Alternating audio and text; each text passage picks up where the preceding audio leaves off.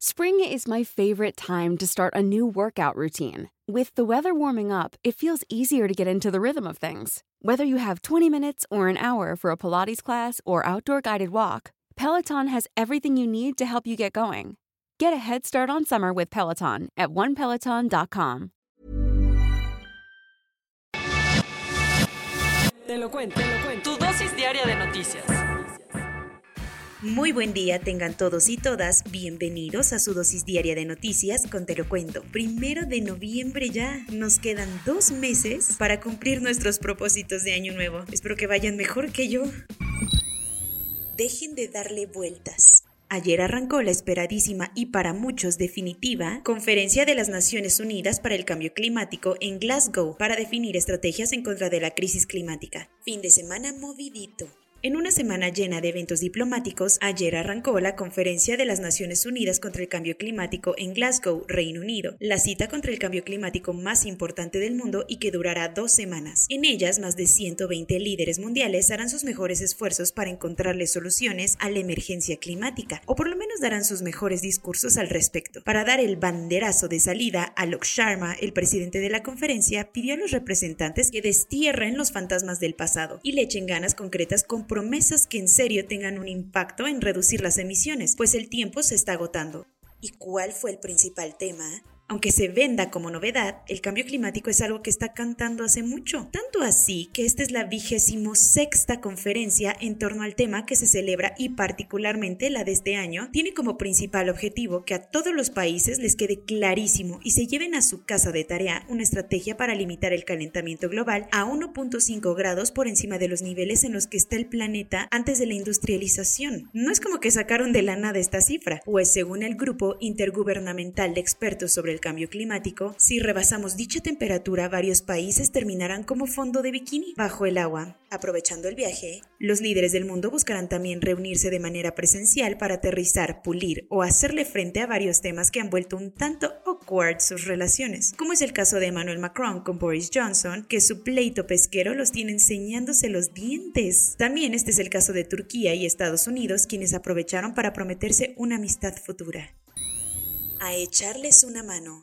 Las mayores economías del mundo se reunieron este fin de semana para organizar la agenda en temas medioambientales, pandémicos y de dinero. El grupito de países que representan el 80% de todo el Producto Interno Bruto del planeta tuvieron un Getaway Weekend para celebrar la cumbre del G20 en Roma, uno de los eventos diplomáticos más importantes del mundo y prácticamente un preámbulo de la Conferencia de las Naciones Unidas contra el Cambio Climático de Glasgow. Los países del G20, además de concentrar casi toda la riqueza del mundo, también son los responsables responsables del 80% de las emisiones de gases de efecto invernadero. Como ya se sintieron un poquito culpables, decidieron que van a echarle ganas para intentar que el planeta no se caliente por más de un grado y medio en los próximos años, algo que conseguirán dejando de financiar plantas de carbono en otros países a partir del próximo año. Además, para 2023 quieren estrenar un nuevo orden fiscal para reducir la desigualdad a través del impuesto mínimo global y en temas pandémicos unirán fuerzas para que el 70% de la población de cada país esté vacunada para mediados del 2022 y mantendrán los apoyos para la recuperación económica tanto en sus países como también los abonos de 100 mil millones de dólares que dijeron que van a regalarle a los países en desarrollo. Cuentos cortos. Los habitantes de San Pablo Xochimehuacán, en Puebla, lamentablemente empezaron el domingo de manera explosiva. Tal vez el huachicoleo de gas no tenga muchas consecuencias en cuanto a lo legal, pero en términos de seguridad trae consigo accidentes fatales. Prueba de ello es que una toma clandestina en las calles de Avenida Gasoducto, esquina con ferrocarril, explotó a las 2.50 de la mañana, matando a por lo menos un hombre e hiriendo de gravedad a otras 11 personas, además de afectar a mínimo 30 casas en los alrededores. Protección Civil llegó en fa al lugar y ya están investigando qué causó la tragedia. Octavio Caña, el actor de 22 años que interpretó a Benito en la serie Vecinos, murió el sábado en circunstancias que no han terminado de explicarse con claridad. Se sabe con seguridad que la causa de su muerte fue un disparo en la cabeza, aparentemente de su propia pistola, después de que su coche se estrelló tras una persecución en Cuautitlán Izcalli. En los videos difundidos en redes sociales se puede apreciar cómo policías municipales persiguieron la camioneta del actor durante varias calles hasta que terminó por estrellarse, presuntamente ocasionando así que el arma se disparara, pero ahorita el caso está súper extraño.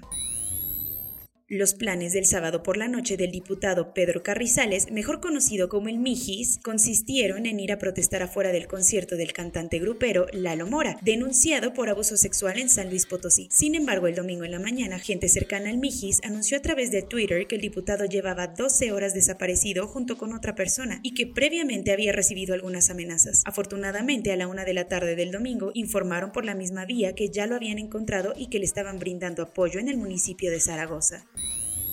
La trama del Guasón se hizo realidad el sábado en Tokio, cuando un hombre disfrazado del enemigo de Batman comenzó a apuñalar a gente y provocó un incendio dentro del metro. El hombre fue arrestado y por suerte no consiguió matar a nadie, pero sí lastimó gravemente a 17 personas. El incidente sucedió cerca de Kokurio alrededor de las 8 de la noche, cuando varios testigos reportaron que el atacante en sus 20 y vestido como el Joker comenzó a apuñalar a gente de la nada y a intentar incendiar el vagón del que los ciudadanos apanicados tuvieron tuvieron que escapar. En Brasil hay varios grupos delictivos conocidos como cangazo moderno y se dedican a robar bancos en formas tan profesionales que han llegado a paralizar ciudades enteras. Casi siempre terminan por salirse con la suya, excepto el domingo en la madrugada cuando la policía les frustró un ataque sin dejarles ni un chance para robarse el banco. La policía terminó asesinando a los 25 sospechosos a quienes también les confiscaron un enorme arsenal. La operación fue catalogada como histórica por Rogerio Greco, el secretario de Seguridad del estado Minas Gerais, donde se implementó la misión. Por lo menos tres personas fueron asesinadas durante la protesta por la democracia en Sudán. En las manifestaciones realizadas en todo el país en contra del reciente golpe de Estado, las autoridades sudanesas abrieron fuego con balas reales y gas lacrimógeno en las ciudades de Omdurman, Niala y Khartoum. Se informó que los tres protestantes fallecidos en Omdurman eran civiles y no estaban armados. Además, las avenidas que dan al cuartel general militar y al palacio presidencial de Khartoum estuvieron plagadas de militares y oficiales con palos disfrazados de civiles.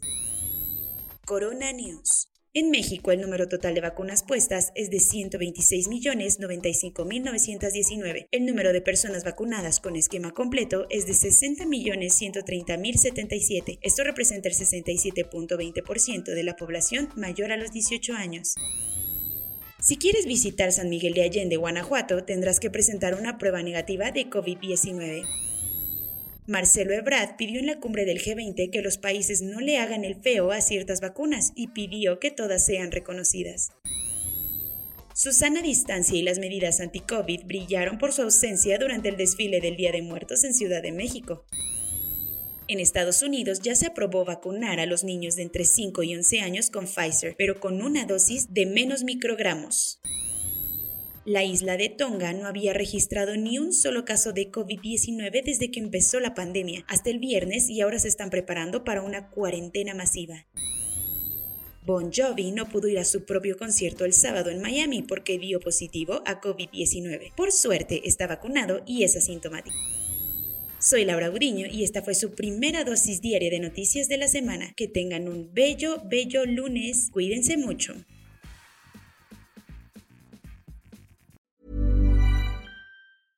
Hey, folks, I'm Mark Marin from the WTF Podcast, and this episode is brought to you by Kleenex Ultra Soft Tissues your ally to help tackle your allergy symptoms this season. I love the change of seasons, but nobody loves pollen and all those other things floating in the air that make you sneeze during this nice weather. Kleenex Ultra Soft tissues are hypoallergenic and allergist approved. So fight back against watery eyes and runny noses without worrying about irritating your skin. For this allergy season, grab Kleenex and face allergies head on.